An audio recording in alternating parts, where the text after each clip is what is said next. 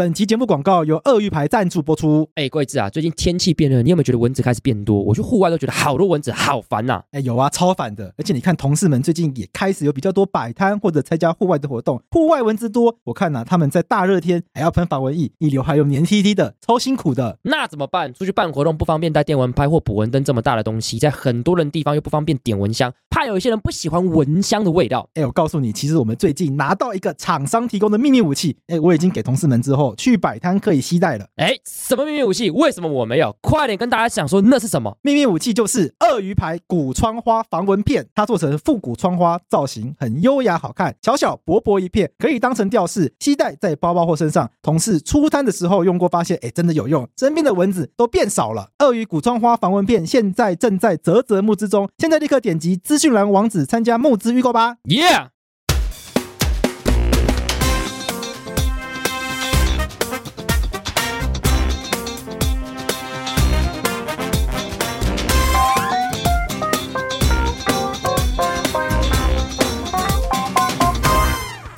Hello，大家好，我是德仔，欢迎收听贾文清无聊的那一所啊。今天我们要访问的啊，他们的戏呢，这个剧团的戏呢，是六年级生的青春回忆啊。在还没有周星驰之前，我们都是讲着他们戏里面的台词睡觉的。哎，这个这个年轻朋友听起来可能不是很理解，那就是表演工作坊。我们今天邀请到表演工作坊的新戏。隐藏的宝藏，执行导演丁乃真以及演员范瑞君两位好，你好，主持人好，你好，各位听众朋友大家好。哇，这个真的是相当的激动哦！看到春花 坐在我的面前，好久没听到有人叫我春花了。哇，这个就好像后来的那一辈年轻人，其实一直七年级生应该都是周星驰的迷，但六年级生，我小时候从国小开始。每天，我记得我跟我哥哥，有的时候我们睡在同一间房间，睡觉的时候两个不睡觉就躺在各自的床上，然后开始对那个那那一页我们说相声的台词，没错，就本来要睡了，大家就要睡了，然后忽然就有一个人贼一谈酒啊，是有理是，你干嘛一讲？讲二十分钟就不睡觉，类似。对，一直到现在，因为我有做 podcast 其实之外还有做那个 YouTube 节目嘛，然后我写一些 YouTube 的旁白。那旁白有时候写一写，都会还会写到这个《暗恋桃花源》的一些台词，什么讲讲讲。比如说我去一个隧道，哎，看到隧道口仿佛若有光，我干嘛仿？哦、对，我干嘛仿佛啊？他根本就有光，自己忽然开始接，然后真的也有观众反映说那什么？你在说些什么？对，所以这真的是时代记忆啦。嗯、那我们这个今天的。隐藏的宝藏的执行导演丁乃真女士，就是我们刚刚讲，呃，《暗恋桃花源》里面春花的这个角色最早的扮演人。对啊，您好，您好，您好，您好，感 谢感谢。第一次看到贾文清本人。那他呢？除了一开始是演员之外，后来也很。大量的做导演的工作，对对对，导演工作方近年的重要演出有许多都是出自您的导演的作品。是不好意思，我们这个我在公司里面就是打工的啊，就是缺什么我就做什么，所以 我这个从演员转到做导演这这件事情，其实也是经历了好几年，因为真的很不一样啊。做演员像瑞军现在，瑞军现在也有在导戏，嗯，我知道。那呃，因为他真的就是一个啊、呃，演员顾好自己的角色就可以了。但是，一做到导演啊，你就有一点就是上上下下什么事情你都要管好。所以，这个早年其实赖老师开始问我说要不要尝试做导演的时候，我自己真的那个时候真的是搞不清楚啊，导演到底有多么多么压力有多么大，我就说好。结果这没有想到，就走上了不归之路。因为刚刚我们私底下聊的时候，乃珍姐也有说，就是导演比演员累很多嘛。对呀、啊，那对近期您还有演员的演出吗？没有，没有。那为什么？既然这样，为什么不就轻松一点当演员就好？呃，其实演员也有我，瑞军，我记得呃，之前我们拍戏，我们好像还有还特别聊这件事情，我就说你不会想念表演，想念舞台吗？对、啊、对。对那我觉得一开始我转做导演的时候，有的时候看演员在台上演戏，是真的有那么一点点觉得，哎呀，你知道忍会有一点忍不住。但是多年下来之后，我发现啊，就是演员有一个。开关在那里，嗯，你知道那个东西我已经把它关了很久了，啊、嗯，那那个东西关了很久，就好像我现在看到瑞军，我看到肖爱，我我看到什么朱德刚老师，我所有看到他们演员啊，呃，民谣啊，少杰这些，有的时候他们同时可能演好几出戏，所以表示他脑袋瓜里面有非常多个剧本，很多的角色在那里。嗯我有的时候我就开始很钦佩他们，我说天哪，他怎么可以来到这一边？然后他有一个开关，我知道演员有一个开关，他就打开了，嗯，然后他就进到那一个角色里头，嗯，我就在想，我已经脱离这么久，我那个开关已经关掉非常久了，所以如果叫我再去开那个开关，我不知道怎么开。哎，你知道导戏的时候，尤其当过演员的导演，在导戏的时候不会有，常常会觉得说啊，来我来。就是你们在演什么？我有，我有，我有，我时常跳上去就演给他们大家看，所以他们在旁边可能就有点，哎呀，他真的还蛮怀念表演的。对啊，这样，因为我也有一段时间没有演戏，然后再回到舞台的经验啊，那真的是一个很魔幻的时刻。我记得我就是 return 的时候，前年跟这个台南人去做 return 的时候，我记得我在坐在那个侧台等。要开演的那一段时间会暗场嘛，然后演员要坐在侧台，每个人开始准备自己的状态。然后我坐在侧台，我就觉得哦哦，我好好算怀念吗？就是我好久没有这个感觉了，那是一个很魔幻的时刻。我就看着黑暗的那个舞台的空中，对，然后感受一切即将要发生的那个那个 moment。哇，那个是真的很很奇特的，对啊，男生你都不会。没有，我我现在真的已经，我觉得我蛮就是脱离了演员的那那件衣服了，嗯嗯嗯，所以我自己时常在旁边看着他们演员上台在演出的时候，我开始非常享受我在后台我在侧台去看这个就是导出来的戏，然后自己觉得说，哎呀，你知道我好高兴。我时常可以跟一些非常杰出的演员一起合作，看着他们去享受观众的掌声啊，所以我觉得那个带给我的感受啊，现在非常的强烈。所以我觉得经过这些年之后，我自己觉得非常安然于在。导演的这个角色里头是不愧是前辈啊！这个这个导演坐在侧台感受台上的状态，正是我们今天要介绍的这一出《隐藏的宝藏》他的创作理念的一部分啦。嗯、哦，那就是赖声川导演他的创作的时候，就是某种程度上以这个视角在看这出戏，然后呈现给大家的。在今年十二月二十二号到十二月三十一号，台北表演艺术中心大剧院演出。好，那我们刚刚介绍的是他的执行导演丁乃真女士。接下来呢，我们就要呃来介绍一下金奖影后范瑞君女士。哇，这个到底要从哪里介绍起？因为你相当多期，而且在各个应该说在各个领域都有很被记住的作品。谢谢谢谢，是第一次得奖，是二十几年前拿到金钟奖最佳女配角《少年死亡告白》嘛，一九九七年的时候，对，就已经得到金钟奖的最佳女配角了。然后我们今年刚刚又才又以额外旅程拿到第五十八届金钟奖迷你剧集电视电影最佳女配角奖，嗯，哇，好，两个最佳女配角金奖挂在身上。然后呢，如果有些这个。观众朋友或听众朋友觉得说，嗯，那个那些文艺片啊，我都不知道哦，那您有可能如果年纪有一点的话，你可以看过台湾龙卷风，有也也不用台，也不用年纪有一点呐、啊。这个呃，去年我还有演那个八点档，对，没有，我觉得讲严格来贡这件事，哎、欸，我觉得严格来贡到现在我偶尔还是会讲啊，是对是，他就是一个口头禅。的在台湾龙卷风里面的那个角色林立。丽婷对哦，他就是会讲 Yam 给来供，然后我觉得那个网络上大家剪的那一支影片真的非常的爆笑，就他把你所有的 Yam 给来供全部剪成一支影片。对，我有看到，我昨天又稍微看了一下，真的烦死了。你要讲多少遍？是，严格来讲，这是最重要哎。是，而且那时候那个戏就是在追求一个这样的口头禅嘛。人家我还看到一个新闻，直接讲说什么严格来讲是接班干妈呢？对对对对。然后像干妈呢，好像去年还今年又翻红一次。没错。像这种就是可能每隔几年又会被。这种口头禅要拿出来，对，那当初就是创作出这个口头禅，就是范瑞君。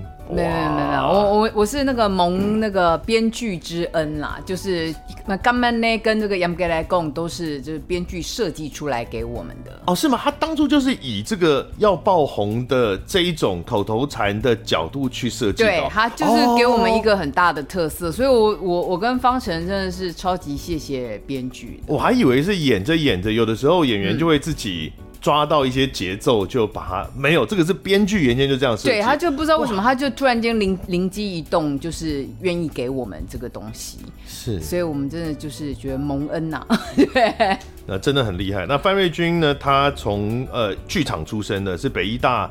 剧场艺术研究所导演组硕士班，哎，对，然后主修老师就是赖老师，赖声川老师。是，那现在也在台艺大当助理教授了。嗯、那当然，你刚刚也提到了电视啊，什么很多其他的表现都很棒的。那么，但我一定要作为这个剧场人，一定一定要问一件事情，嗯，就是今年一月四号的《如梦之梦》，我猜你已经讲过很多次，但是我真的太好奇了，因为那时候。呃，演员们也都在讨论这件事。这个新闻出来之后，嗯、因为这个在剧场表演不是一个很普遍的，它它不是一个应该要有的普遍的状态。嗯、就是呢，在《如梦之梦》这出戏当天，演员有出了状况，嗯，然后剧组就打电话给范瑞军，呃，嗯、邀请你救火，嗯，而且是当天早上八点半，八点半打给你，嗯，然后你十一点。进剧院，对，开始对词，对，然后下午两点就演了，对，而且这个戏是八个小时的戏，哎，可是我要讲一下啦，就是说，呃，这个戏是八个小时没有错，可是因为我那个角色就是头尾跟整个第二场、嗯、第二幕，所以其实我的部分大概只有将近两个小时。所以我觉得也没有真的解释，就两个小时也很多，但不是八个小时。然后那时候就是呃那天早上就我来讲一下，你现在面对的两个人，我就是。那一个通知我的人，大一大清早，对，因为因为这个真的是我觉得剧场，因为你你你晓得新冠这个病毒这件事，COVID 这件事情，其实每一个剧团都是惊心胆战，在过去的那一段时间，都是怕有演员撞到你，你你感染了，嗯，然后接着剧团要怎么办？有很多演出都停啊，很多演出停。你要晓得，《如梦》是一个八个小时，而且那个制作之庞大，嗯，所以那个时候我们真的天天天天都希望说大家都要安全啊啊，台前幕后所有的人都要安全。那么你你知道一个像《如梦》这么大一出戏，我们大概一所有的工工作人员加起来大概五十来个人吧。嗯，你想想看，其中要有几个人开始中，嗯，得 COVID，我们就开始已经听到，呃，后面的有工作人员谁啊，今天不行啊，没来了，怎么样怎么样，然后心里就已经开始蹦蹦蹦蹦跳了，你知道吗？嗯，然后到我接到通知说，呃，其中就是燕玲。中了哦，那这个是让让我们真的是徐艳玲，嗯，徐艳玲一得到 COVID，我告诉你讲，真的是我我们全部都傻眼，嗯、因为他太重要的角色了，嗯、太重要太重要，所以我就一直在想，我说这怎么办？到底有没有办法挽救得了？而且我们是不是应该喊停？这一停是非常惨重的。其实照理来说，那个思考应该是要停了，因为当天。才知道的话，那怎么可能解决呢？如果你站在真正一个剧团的经营啊，你就要想到你真正最后最后，除非真的没有任何的方式，嗯，是是是，当然，你知道，就是、嗯、就是那个时候你，你你只能求奇迹出现，嗯啊，因为你真的喊停，其实多少人员、工作人员真的大家就，就没有收入了，嗯、没有收入这件事情已经过去的三年都是这样了。所以我想了一个晚上，我大概早上是不是五点多还是什么？你好像四点多给我讯息，我给他讯息，哦、对。可是因为那时候就是因为我平常是不开声音的，嗯嗯，然后我是因为运气很好，那天我要教课，嗯，所以我八点半就看到讯息，所以这是、哦、这个说起来也是我们的运气。嗯，我四点多发讯息给他，我就一直在，因为根本没有办法睡觉，我就在想，嗯、我唯一想到的说，只有一个人有那么一丝希望，他可以来，嗯、愿意来，有能力做到这件事情，嗯、就是他。是，所以我四点多钟我发了讯息，然后我就一直睁着眼睛就在想说，我希望他能够一大早看到这讯息回信给我，要不然的话我们就得叫停了，真的就得叫停。结果没有想到他真的回我，哎，早上他回我，然后而且这些东西我觉得有冥冥之中，就是说我真的还是很感谢。老天还是有点帮我们，嗯，因为他刚好在我们排练进行排练的时候，有一天他跑来看我们排戏，嗯，他跑来看看我们排戏，然后我姐姐奶竹啊赖老师都在，我们大家看到他出现都很高兴，他就说：“哎呀，你知道我要来看看这一出戏你们排练的状况。”然后他刚好就看到徐艳玲的部分，哦，而且他是看完了徐艳玲的那一部分之后，他就说。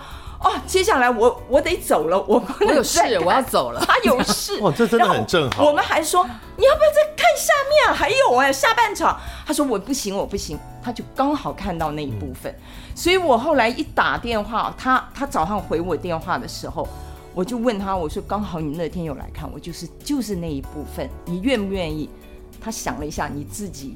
对，瑞丽，你当时看到简讯的时候的心情是什么？我老实说，我觉得我想太少。我事后回想，我觉得我想太少。我我但凡再多想一步，我可能就会说啊，不好意思，我也生病了。就是因为我觉得我那时候第一个反应，就是因为我们都是剧场人嘛，我第一个反应就是二十几个演员，嗯，怎么办？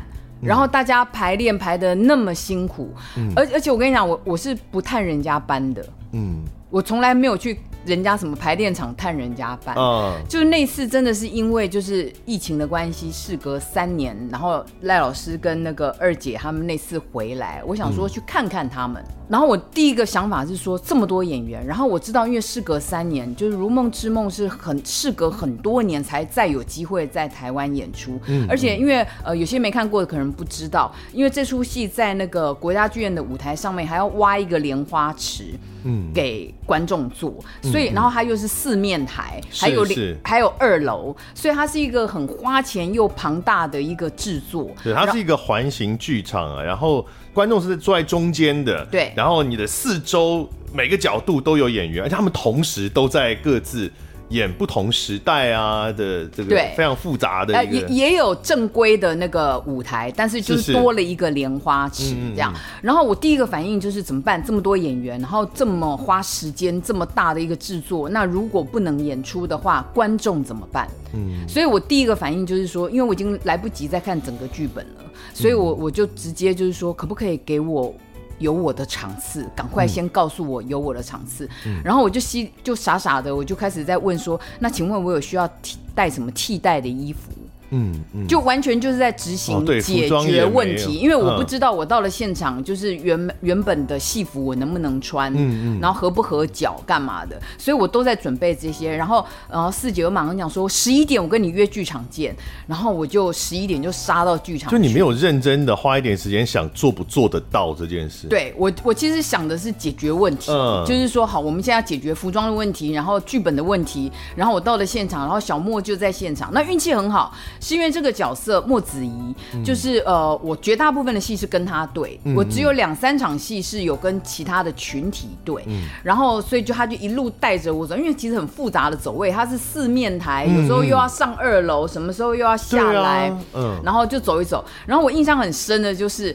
呃，大概某个时候我还站在二楼，然后那个时候我我自己看看我自己，我才发现我连包包都没有放下，哎，根本就忘记要放包包这件事，就是直接进剧场，直接就我就直接就上台了，然后也没没时间跟人家打招呼，然后突然间我就听到莫子怡说：“好了，那我走喽。”我印象好深，我就像从二楼看着他，我心想：“你走了，你要走了，有没有搞错？”后来我一看走走去哪儿？他要走。对，我后来一看时间，十二点多，要准备了，哦他要去后台了，因为他没有化妆，他没吃饭。哦，然后事实上，所谓的两点演出，因为我们是开放式剧场，一点观众就进场了，嗯嗯，所以我们整个台要清空。嗯，对所以你是不能再用台上的。然后我就看看我自己，包包还背着，我也要化妆啊。对，我对，然后所以的确，他十二点多他就必须我们要各自去准备了。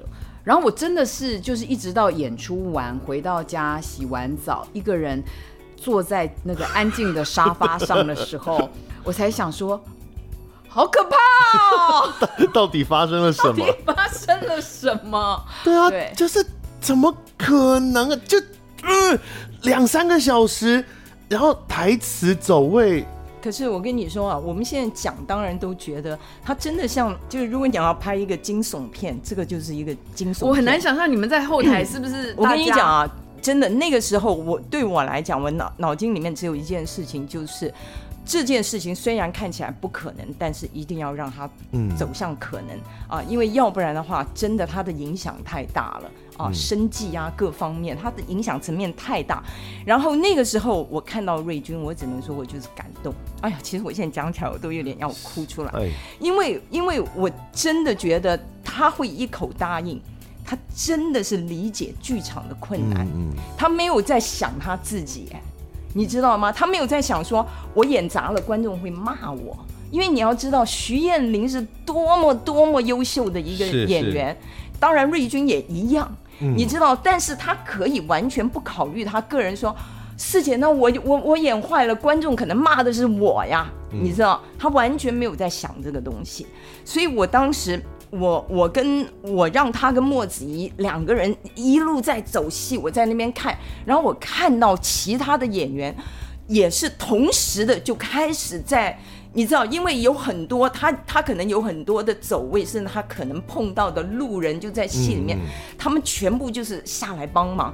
所有的人当时其实都不太多说话，嗯、就是在全力的要帮助他完成这件不可能的任务。所以 Mission Impossible 在如梦之梦那一天。完全做到了，你知道，然后一直到瑞军下来排完，进到那个化妆间，然后他去化妆，他去弄这些东西，完了，然后到一点钟观众进场，然后我们大家演员一起暖身的时候，其实大家都是没有人在那边乱开玩笑，没有。每一个人都是只有一个想法，就是说一定要让这件事情能够完成。所以瑞军演完上半场，一回到后台，我知道我过去真的抱着他，他他他哭了。嗯，你知道那个感觉是没有办法形容的，因为剧场是这么的脆弱。你要知道，大家剧场人都知道，我们是这么这么的脆弱，嗯、我们是这么的小众，嗯，我们要打出一个市场是如此的困难，嗯，所以很多时候你在推一个作品的时候，其实你真的没有自己，你有的就是一个群体，嗯、一个团体，嗯、所以我觉得，你知道，而且我要讲一下，我跟瑞军其实真的从他学校刚开始。你知道他演我最早导的一出戏叫《绝不付账》，是他那个时候就就就我们两个人其实就从那个时候，我们真的还很年轻的时候就开始一起工作了，对，你知道，然后一直到一直到现在，嗯，所以事实上在某种程呃程度上面来讲，我们好像也是一起成长的。当然我，我我我比他大好几岁，但是。呃，我们我我我觉得这种东西真的是很难很难说，对，你知道，对，真的是缘分，一一路走来。对我，我应该讲说，我没有想到失败这件事情，根本，因为我我我要讲的是说，呃，这群演员让我很放心。我觉得我敢上有一个很重要的原因，是因为我有底气，就是那个底气是，就是我知道如果我真的有什么小差错的话，我身边的演员会帮我。哦，我你知道那种安全感很重要，虽然就。就是后来没有用到，那很庆幸。嗯、可是因为我因为我有那个底气在，所以我觉得那是支撑我一个很大的因素。我不知道各位听众朋友能不能够感受到这件事情有多么的困难。那我们自己身为演员的时候，听到那个消息，这是非常惊异的。就是那个压力有多大？你我们排戏通常都是排一个月、两个月，甚至还更久这样排。那你要把这些一切压缩在几个小时之内。就要上台，然后呃，万幸最后真的是一个。呃，完成了这个演出，然后没有出什么大、嗯、大问题，这样子，嗯、那真的是一个对演员们来说想起来都是寒毛直竖的一个、嗯、一个状态。那当然也是刚刚除了讲到说大家之间的默契、情谊跟互相帮助的心，那范瑞军自己当然他的实力、对他的这个基础也要能够撑得起，跟经验也要能够撑得起这个这个机会嘛。我要我要特别讲一件事情，瑞军是我见到我一起工作的演员。真的唯一的一位啊！你给了他剧本，他第一次来排戏他就丢本的。哇，其实讲到这个，我我们今年还有排戏的时候跟其他演员有在聊，就是国外其实呃，Broadway 是这样就是第一次来排戏就丢本。哦、我我呃，就是一些美国回来的演员他们是这样说了，嗯，啊，比如音乐剧，没有人是到现场才开始学学怎么唱这首歌的，嗯，是。第一次排的时候，你就要会唱，你来是要跟别人合，嗯嗯嗯，这样才是排嘛，嗯、而不是现场来学说哦，这个音到底是哪一个音，嗯，哦是。那可是坦白说，台湾的剧场通常没有这样，嗯，对，就是一般演员都还是排排排排到比较后期了才丢本，才对，才开始丢本。那他是我合作过的唯一一个进来他已经丢本了。所以，所以这个，嗯，一方面我觉得他也等于让导演知道他的专业在哪里。嗯、那我我从导演的角度来看，就是说，如果我有五个以上的演员像瑞军这样子的的工作态度的话，嗯、我们的。排戏时间可能可以再缩短一点，嗯，对，这就是我想的，就是说，可是我觉得每个人工作习惯不一样了。但我也看过很棒的演员，他是那种到上台前他都还要再看剧本的。嗯，那因为对我来讲，就是我我觉得我拿着本，我来到现场，那我的对手就。白来啦，嗯，就是我又没有办法看他，对，眼神也对不到啊，对，然后我还要处理我的台词，而且你肢体会受限啊，对啊，你就你你会排到一半就发现说，哎，我现在多一只手，嗯嗯，要干嘛？这样，对，对，所以对我来讲，就是我会珍惜那种就是有对手在的时光，我会想看着对方，对，那那当然，我唯一能够在家里处理的事情，就是先把台词跟剧本给他处理好。是，当然每个人的工作习惯不一样，工作习惯不一样，但是我觉得还是，呃，瑞军的这个方式的确让我可以从一开始。就是我已经看到他对角色所有的，不管是身体的语言啊，这个口条上面的呃各种东西，我已经可以看到。OK 啊，他他对角色的这个掌握是这个样子。那么可能大多数其他的演员，我要排到三分之二之后，我大概才慢慢看到他们出来的东西。所以这个其实是有很大的差别。有充足的准备才能够应付剧场表演随时可能出现的意外状况。那我们这次的隐藏的宝藏，我们要回来，要回来了。隐藏的宝藏呢，它也是在讲一个剧场里出现的一个意外状况，意外很多，对，相更更意外。的意外。是，它是有一个戏中戏的的一个结构，就是它它是一个讲剧场演出的剧场演出。啊。对，就是在一个老的一个剧场，然后这个剧场几乎已经是要被拆掉了，然后就进来了这么一个剧团。嗯、这个剧团应该也是已经有点走投无路的感觉的一个 一个剧团，看起来也都是很搞不清楚状况。对对对，对，然后 然后所有走投无路的人凑在一起，凑在凑在这个这个老剧场里面，然后在这个老剧场里面，其实它有一个非常。你你也可以说它是一种有一个灵魂在这个这个剧场里面，嗯、然后导致这个里面有非常多的奇奇怪怪的，而且甚至这些走进这个剧场的人都已经变得不太正常了。嗯、你知道，他就是被这个剧场的有一种奇怪的氛围搞到每一个人都很紧绷，都有一点歇斯底里。然后接着接着他们发现了一个宝藏。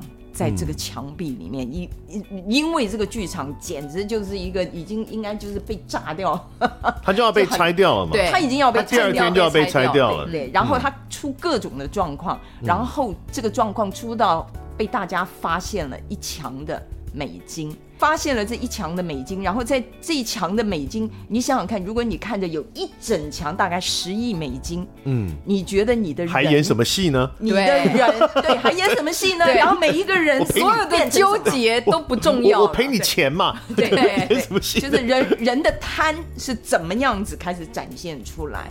所以当然你也提到里面他呃这个有戏中戏，就是这个一桶金，就是这个 这个走投无路的剧团演了在演一个古罗马的喜剧，然后这个古罗马的喜剧叫一桶金。那么其实其实他们也是三只有三个演员，嗯啊三个演员要演十个演员的戏，这个我们剧场大家都很。都很都很了解这种状况，就是说没钱嘛，所以有的时候叫演员啊，你们就大家多演几个角色吧，啊，所以就是非常多荒谬的事情在这里头发生。对，我可不可以介绍一下，就是为什么选这个一桶金？因为他是刚讲古罗马的剧作家，是非常非常非常老的一个喜剧的的一个作品。特别选这个戏有什么意义吗？它的剧情到底在讲什么？然后跟呃戏外戏之间的关系又是什么？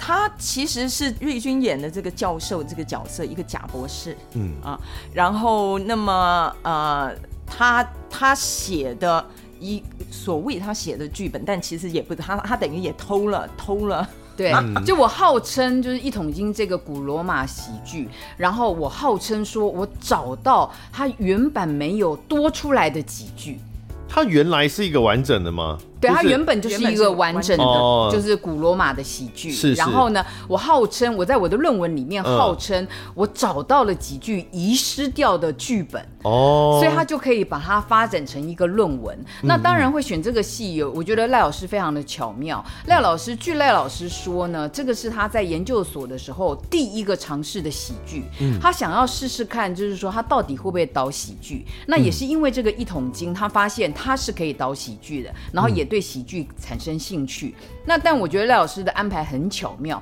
因为这个一桶金讲的就是一个吝啬鬼，他意外的在家里面发现了他有一桶金，嗯、然后他非常的害怕他这一桶金被人家发现，嗯、其实他根本也不懂得如何花这笔钱，嗯，然后就到处去藏那一桶金，嗯、然后就演变成就是后来赖老师想讲的，当现代的这一群人他发现了这十亿美金之后，人性产生的贪婪，一开始想要独战，然后后来就是发现没有办法独占，只好大家合作，想办法要把这个钱运出去。嗯，然后当然，我觉得赖老师这个安排很很巧妙，就是说用这古古罗马的那一桶金对照现在的这一桶金，然后还有一个故事再拉出去，就是说其实我们这群人都是被安排来演出的。而安排我们演出呢，是一群在一九四九年的一群戏剧工作者，而这戏剧这已经可以讲了吗？这无所谓，因为可以讲，哎、这层层叠叠的，这这安排非常巧妙的。而那一群人，他们面临在什么样的一个历史时代？他们的梦想是什么？嗯，那对照我们现在的人，我们想到的只是钱，嗯、我们剩下的梦想还有什么？它有非常多的这个一层一层一层一层一层的堆堆叠起来啊，从一桶金，真的古罗马的这一出戏的那一桶金，这个小气鬼，然后他的女儿大了肚子九个月，然后他这个这个小气鬼爸爸居然都还不知道自己的女儿。大着肚子，就每天想他那桶金，对。啊，对，每天想他那桶金，然后接着又有一个一个人想要来娶娶他的女儿，然后接着你知道又有一个奴隶，里面有非常多的角色，非常非常多的角色。其实那一桶金的那个戏呢，并不是最主要的，主要的就是说这一群所谓的艺术工作者进到了这一个剧场之后，然后他们各自的。之间的关系，之间的恩怨情仇冲突，然后到他看到了所有的人都发现了一墙壁的十亿美元之后，然后每一个人又激发出他的贪念出来，嗯、啊，然后再对比后，最后他们发现的一个呃所谓早年曾经刚刚讲的一九四九年的一个剧团。那一那个时候的一这个剧团的这一群年轻人的理想，所有这些东西在在在做对照，所以其实是很丰富的一出喜剧。哎，对我也会来想，就是台湾的剧场人感觉起来都很有理想性，是啊，但有没有可能就是因为大家太穷啊？对，是啊，是啊，就是如果真的有钱。可是你要知道，钱也不见得解决得了问题。我一直觉得这个问题是一个太有意思。嗯、你知道这个，我我我我我我最近一直在 follow 那个，你知道 Matthew Perry 就是那个六人行的那个演员，他过世了嘛？嗯、他过世，我就一直在 follow 他的新闻。然后我觉得太有意思，因为他曾经讲过一句话，他说当年他年轻的时候。啊，因为他是演员，然后我都在看 Friends，嗯，你知道，我我到睡前我都会去看那个 Friends 的那些剪接出来的东西，因为他很很有意思，很轻松的东西。我看完我要哈哈哈哈笑，然后我就睡觉了，你知道。然后他死了，然后我就发现他过去他曾经讲说，他年轻的时候还没有成名，他就曾经跪下来对上帝祷告，Pray to God。嗯，你知道，就是 I want to be famous，我要成名。哦，oh，Do whatever you want to do to me，你要做，oh. 你想对我做什么，你就做什么。嗯，三个礼拜之后，他接到 Friends 的通知，他被 cast 在 Friends 里面，嗯，然后接着他就成名了。嗯，但是接下来成名不是只带给他名跟利，嗯，因为他的 addiction 越来越严重，毒瘾，他的毒跟酒。嗯，可是他的毒瘾是是从那个，因为他受伤过嘛，嗯、那个打 tennis 受伤过，所以医生开给他一种止痛药，嗯、让他对像像这些止痛药整个就是就是产生这个一个 addiction，、嗯、然后接着从此他就开始跟瘾拉不开关系，嗯，所以他的名跟利就算都来了，嗯，但是他到最后他没有办法克服的是他的瘾。所以我在看他在讲这些东西，当然我回来到讲我们在讲这一群演员，这些演就是有的时候我们在讲说啊，剧场很穷，嗯，但是如果真的让你剧场每一个剧团都很有钱的时候，你觉得能够解决创作的怎么讲就是？创作匮乏这件事，我觉得反而不是解决，我觉得那个勾心斗角可能就会出现了吧。不是现在剧场很穷，大家都很好啊，就是大家都互相扶持，大家都好朋友，然后就是互相成就，因为反正大家都很穷嘛，没也没没什么钱，有水可以捞。可是如果剧场开始是一个，就像演艺界，嗯，他开始是可以赚很多钱，然后地位、社会地位什么的时候，是不是就不会像我们现在感觉剧场那么美好了？有可能哦，啊，可是可是你说的那个赚很多钱啊，那是非常少数的。呀。对，我说万一就是如果这个社会，啊、呃，这个世界变了，因为不管是电影，不管 对，因为不管是电影圈、嗯、音乐界啊，其实能够赚到我们现在听到他们赚的这些钱，那是非常非常顶端少数的那几个。嗯。大多数的艺术工作者其实一定都是处在一种饥寒交迫啊，或者是你知道这个这个是，但是呢，时常有的时候你也要问自己，那你会选择其他朝九晚五的工作吗？你不会。然后就看我们这些，就是并不是专职在做剧场的三不五时来打个酱油，然后还有本业过得很滋润，这样心情就不好。讨厌你们，讨厌。嘿 嘿，是。那我们今天这个呃隐藏的宝藏，我们刚刚有提到有戏中戏嘛？但它嗯，过去有一些戏中戏的演出呢，它的结构是可能呃，大家剧团在演一个剧团准备一个戏，然后就开始演这个戏了。嗯，好，那这个戏中戏就会。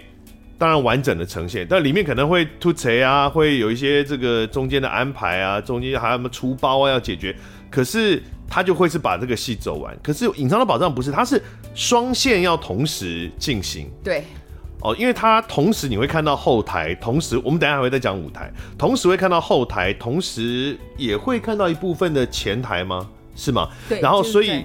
台上演出，对，所以他这两个两两个故事吧，就一个是台上被表演的这个戏的故事，一个是后台发生的事情，它是 real time 同时在进行的。嗯，好，那那这个就很有趣，是你要到底要怎么去把它互相衔接，因为你没有办法，应该不是真的同时让观众看到两边都一直在走，它还是有一个时差焦点的一个转转换的过程。可是照理来说，那个时间又是在走的，它到底要怎么搭配才能让大家看得懂，又不会觉得说啊你。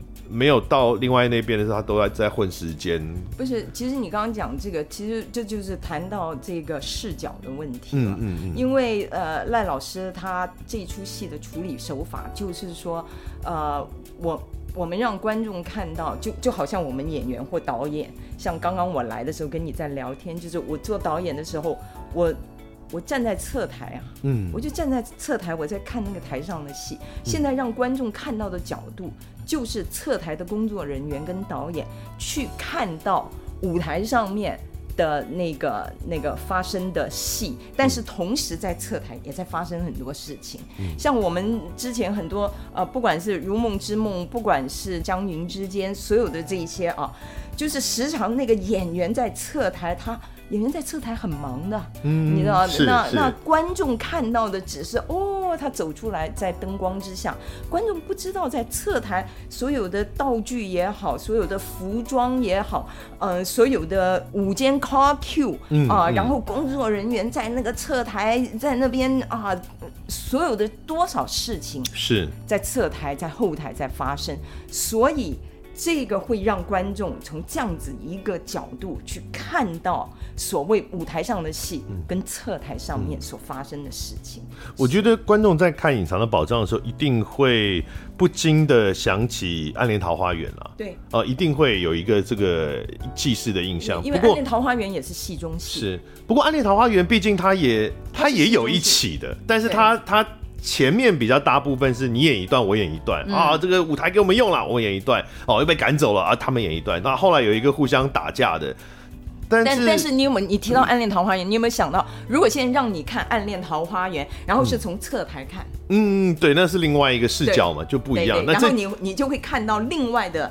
另外说哦，侧台在发生这件事情，当啊老陶袁老板或者是江太太云之凡在那边荡秋千啊，原来侧台在干嘛干嘛干嘛，是是这样子。那导演你会管说，比如说假设现在焦点是戏是在舞台上的那一段的时候，你会管这个在侧台的这一边的演员们到底在干嘛吗？就是比如说场上那个一桶金在演出，嗯，那我们后面在吵架，哦，是是是，对对，那个都是要被设计跟安排进去。但因为有焦点的，因为有的像以剧本来说，有时候焦点是在那个一桶金的演出嘛，然后这边是就是不能去抢到，变成那一个在正在面对那个虚拟的观众演出的那个变背景了。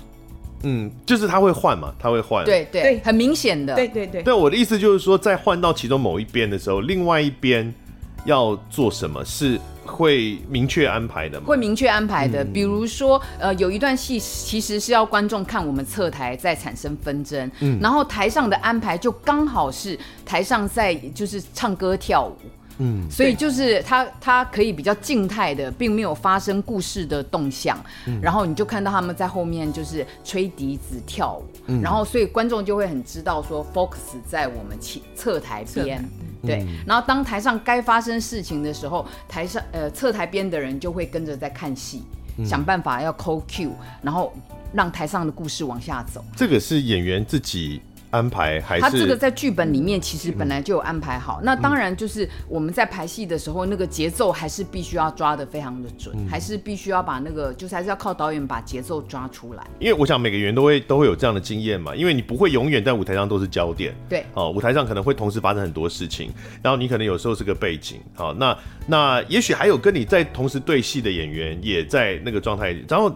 我我自己是有时候导演不会特别安排我们一定要干嘛，嗯，那演员就会自己稍微讨论一下，说，哎、欸，我们这段到底要干嘛？对，然后有的时候会做太多，就会一直抢，因为这种就是比较没有压力的时候，他就乱搞笑，越抢越多，然后被，被阻止，对会导演制止，好了，就可以了，对，是。还好我们有这个分寸，是，所以也是还是有一些像刚刚讲这个，如果这时候焦点是在呃外面那个一桶金的舞台上的时候，嗯，后台的这些演员会自己发展一些，对，我们会自己找该做的事情，符合角色该做的事情，然后又很认认份啊，安分 这样。这个就是导演不会去指定你一定要演员一定要做什么？就是其实出格了，导演就会控制了。对也是有被阻止这样。对，其实你现在在讲的，就是说，是不是台上演员每一举一动都是要经过导演的嗯，嗯，是也是。是啊？那我觉得，通常这个这个就是排戏的时候排练为什么这么重要？嗯就是说你在排练的过程里面，其实导演就可以去呃拿捏。那个有一些部分，比如说演演员自然，其实演员随时都在即兴。嗯我所碰到的啊、呃，我们一起工作的演员，除非他很没经验，他不敢，嗯他不敢即兴这件事情。其实我觉得很多人一直对即兴这件事情，就是说，哎，那到底有多少东西是属于导演的创作？其实演员经常在即兴，尤其有经验的演员。所以即兴是一种发挥。那导演的工作，这个时候碰到非常有经验、非常好的演员，其实你就是去选你要的东西，到一个什么程度，你让演员知道。这个东西，我觉得演员演员是一个创作型的动物啊，他不是一个乖乖的学生，告诉你说啊，今天你知道你要怎么考到九十分，怎么考到一百分，演员自己比导演还清楚的。除非这个演员很没有经验，所以像刚刚的讲的状况，可能就是演员要大概了解导演能够接受的那个程度大概到哪里，对，然后在那个程度里面就自己去发展。没错，就是顺自己的那个角色该干嘛干嘛的线。嗯，那这个戏因为它是呃从侧台的角度看，所以大家会同时看到刚刚讲舞台上跟后台的状况。那尤其其实有提到的就是。呃，在侧台常常会发生的就是快换这件事。嗯，你要尤其这个戏，它的快换爆炸多，因为他们用了很少的预算去演了一个不少角色的一个戏中戏。嗯，好、哦，那他们的演员只有三位啊，严格来共，其中一位。只有演一个角色，嗯，剩下两位要演八个角色，嗯，我记得是男演员演三个角色，女演员要演五个角色，包含杨跟舞群在内。所以，尤其那个女演员，我剧本里面是有刻意安排一段，就是要秀她的快换，嗯，那这个也是一般的观众可能会比较不理解剧场的快换，而且我们常讲七秒快换之类的，这个这个到底是怎么怎么进行，如何做到可以这么快的换装？其实这个就是要练，嗯，这通常就是服装来了，因为你现在讲的只是服装，有有的时候还包括头发。啊，是对，然后还有头发，嗯，然后是不是脸上还有什么妆要拿掉，要加上去，所有的这一些，所以这这种其实很多时候就是要练习，像操兵一样的去练，嗯，练到然后大家都是有默契了，那呃，但是你刚刚在讲的这个快换，其实是在。一场戏里面特别看到这个快换，嗯，他倒不是说从头到尾都有在看演员在快换，他就是有那么一场戏特别演给你看，是快换这件事情，嗯，他不但快换，他还要跑台，对，他还要跑左右舞台，左右舞台很可怕，一直跑，一直跑，对，嗯，那个基本上也呃。也也不是要练特技，基本上就是要折磨那个演员。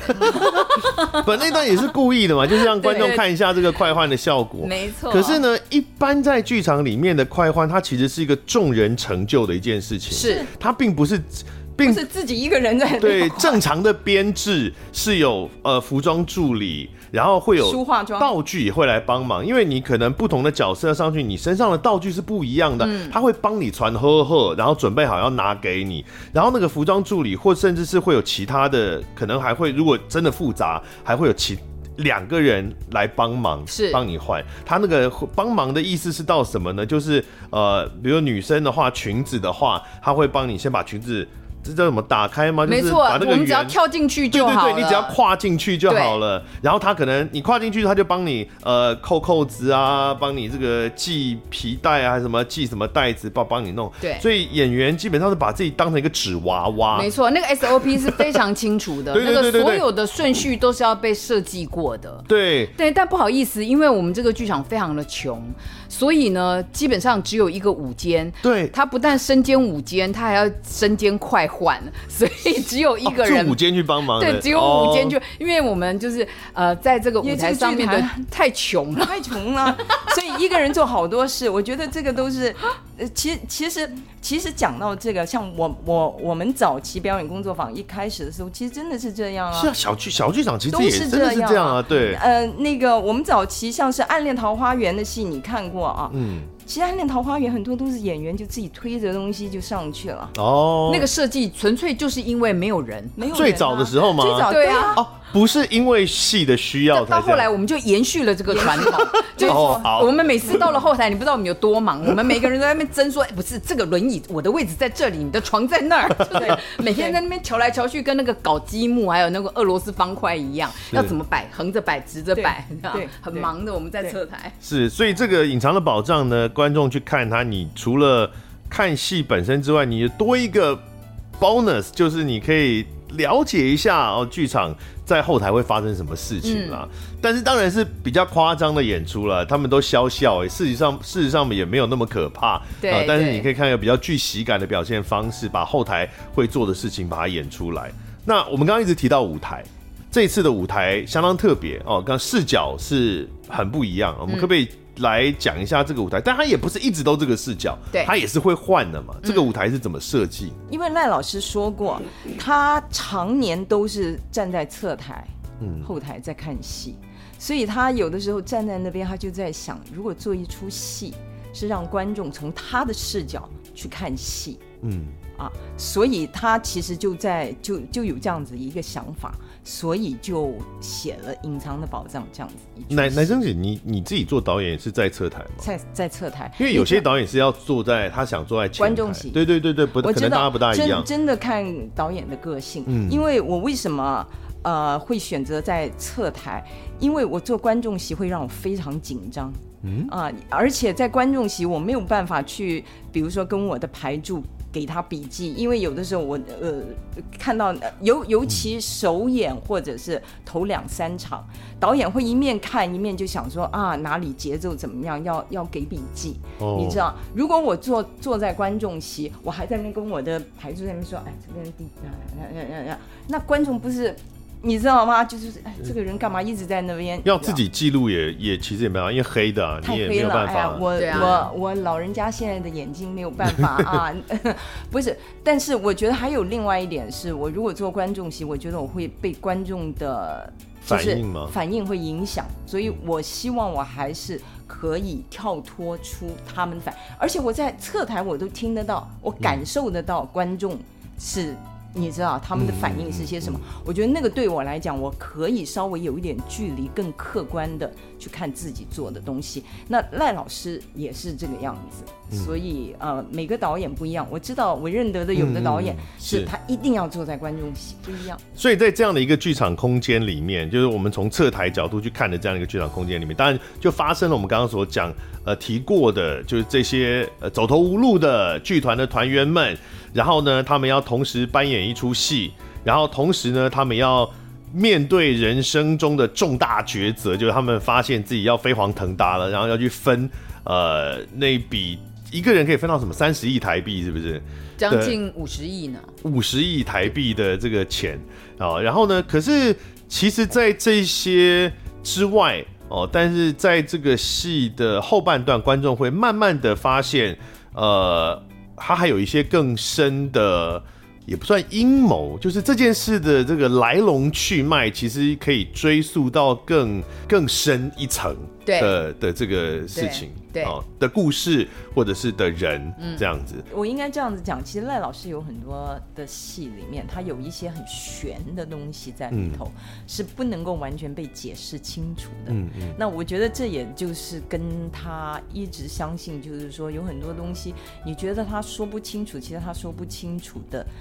乐趣也好，那是一个美感啊！其实我觉得，没错，是啊，这是一种美感。嗯，你知道，就是有很多东西，你一直想要追根究底，追根究底，到最后越说越乱。其实这个时候，赖老师就会有一种笑容在他的脸上。你知道，就是，就他觉得真的，你知道，就是很多很多事情的确是一个谜。嗯，对，你知道，也许我们现在未解，但不代表它不存在。没有，有的时候它就是一个。意向吧，对，你也是，你，就是在剧场里不见得，呃一定要去问说有一个这个意向的出现，他呃他是谁？哦、呃，他这个他跟大家的关系是什么？对，呃，他是那个谁的谁，还是他他想干嘛？他他他为什么来这里？就有的时候他就是一个意向，对，或者是说他某种程度其实象征的是一种理念，对，嗯，对，那他只是被具象化，是。所以这个戏当然讲贪婪是很明显的，对，好，但是呢，我我总觉得这个剧场人有塞一点关于剧场的这个价值的一些讨论在这个戏里面，对对，他零零散散的，一开始是出现在其中某些角色讲出来的，好像很荒诞的一些话里面，那后面的时候会有更，我觉得可能会有一些更明完整的表达，那。以目前的排的状况，包含演员跟导演，呃，执行导演，你们你们觉得这个他到底想要表达关于剧场这个价值是什么？这个呃，像我们里面有个男演员，他是非常有艺术理想的，嗯，有戏剧理想的，所以他常常会把那些理想挂在嘴边。但其实呢，他就是执行不了，自己根本就执行不了，因为他就是必须为了五斗米而折腰。那其实，在里面呢，赖老师也还特别提到一个现在很呃常常有的状况，就是现在这些所谓的就是艺术创作，有的时候呢，其实是商业的人，有些商人他赚了点钱，嗯，然后他也想要搞搞艺术创作。然后他就会想要进来，那其实对我们、嗯、呃，就是艺术创作者来讲是好的，因为有金源这件事情其实是好的。嗯、但如果有金源之外，又想要置入一些背后的什么东西的时候，嗯、那到底这个创作是什么？剧场有吗？台湾的剧场有这样置入吗？现在其实有越来越多，就有些比如说你会发现。有有像你，我们有时候看到一些宣传单，然后你就会想说，哎、嗯，这是哪个剧团？他有的时候好像也不是长久经营的。他很可能就是，比如说，呃，某一家公司，他就突然间弄了一个文创，然后他就选择了用就是剧场表演的方式、戏剧表演的方式，然后来呈现。他也不像说其他的一些正规的剧团，他每年都要去申请场地或干嘛。我觉得其实有越来越多这个，那我是乐见其成的。就是说，起码他就是有越来越多的空间，或者是表演的场次，或者是让演员也有更多的机会可以上台表演啦。那只。是如何看待就是商业跟真正的艺术创作这件事情？那尤其这个东西在中国现在是更多的，我我我都是很乐观的啦。这其实也是长久以来剧场里面的辩证嘛，就是呃有一些比较理想性的，或者是比较。嗯，小剧场嘛，就是也赚不到钱，但他们可以保留比较多的理想性。嗯、他们有时候就会呃觉得一些大剧场或商业剧场觉得你们都没有理想啊，你们写那什么演的那什么东西哦。但是可是如果真的要养活大家，或者是说要呃要接近观众，对，因为剧场毕竟还是要演给观众看的嘛，是。那势必就可能不见得要那么贯彻完整纯粹的那一种理想性，就是它其实本来就是一个一直都存在的。一个辩证，对，我觉得它都是要并存的。我也就是像我身为演员，我都觉得我非常的乐见这种百花齐放，就各式各样的，包含可能只是呃拿着商业来做用文创做表达。我其实觉得都是好的，起码人家会想到说，哎，也许文创是一件就是还蛮有气质，可以让东西变得比较有格调的事情，或者是一些新的表演形式的出现，比如说沉浸式剧场。对，哇，现在有这么多人愿意花这么多钱去看沉浸式剧场，哇，那个一张票都是好几千块哎，对啊，他没有那种六百八百，沉浸式剧场一张票都两三千以上的，哇，这么多人他们都不进剧场看戏，可是他们都愿意去沉浸式剧场，那。会不会就有人觉得，就是传统的剧场人，或者原来就会觉得说，嗯，那真的算剧场吗？那到底是一个什么样的表演？我我觉得能够让观众接触到更多，我觉得都是好的事情。他们就是接触了以后，也许感兴趣了，他就会愿意进真正传统剧场，然后去比较他真正喜欢的东西。我我觉得都是好的，所以总比没有东西给观众选好。是，所以在这个戏里面也有类似的冲突嘛，就是剧场经营或是。像刚刚讲到这位男演员，他是廖元庆演的嘛，我都可以想象他那个大声疾呼的那个 那个样子。嗯，有啊，因为里面的角色就有所谓的开发商，还有馆长啊这些，他们当然都有不同的呃所谓对创作或对艺术的。就是他们的诠释是些什么东西，他们的态度是什么，嗯、所以这个你就会看到啊、呃，演员很有呃，哦，也不要讲说演员有理想，就是有理想的人跟很呃跟那种就是说比较比较从这个商业的角度在在在在做一件事的人，他们之间永远都会有这种冲突的。对，我我一直觉得到最后，你知道，也许很多人不愿意接受这个话，真的是市场在决定你。能不能走下去？这个这个就是很现实的一件事情，嗯、啊。那我我可以说啊，我做了一个非常艺术价值很高，但是你的艺术价值有的时候你还是需要有别人来看到你，你你希望你东西被看到嘛，而且被越多的人看到越好嘛。那你不能说啊，我的东西很棒，但没有人来看，是他们的问题，不是我的问题。嗯、那这个我觉得就有点自我安慰吧。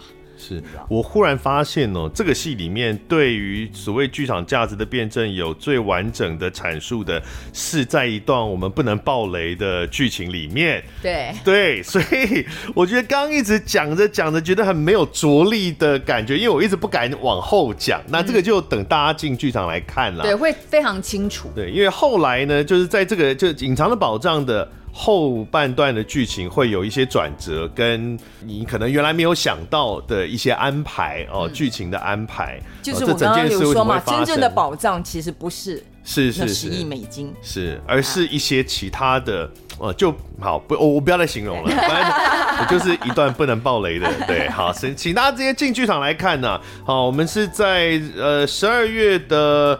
二十二号到三十一号是十二月二十二号到十二月三十一号，在台北表演艺术中心大剧院，《隐藏的宝藏》。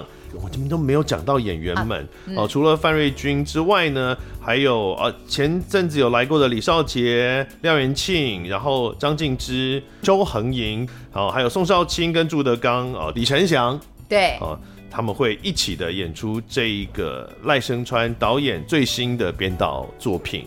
隐藏的宝藏。今天非常感谢范瑞君，谢谢丁乃真、乃真姐，谢谢你，谢谢，排练顺利，上演顺利，谢谢，拜拜，拜拜。感谢收听贾文清无料案内所，欢迎到脸书粉丝专业贾文清德仔留下你对节目的感想哦，下次见。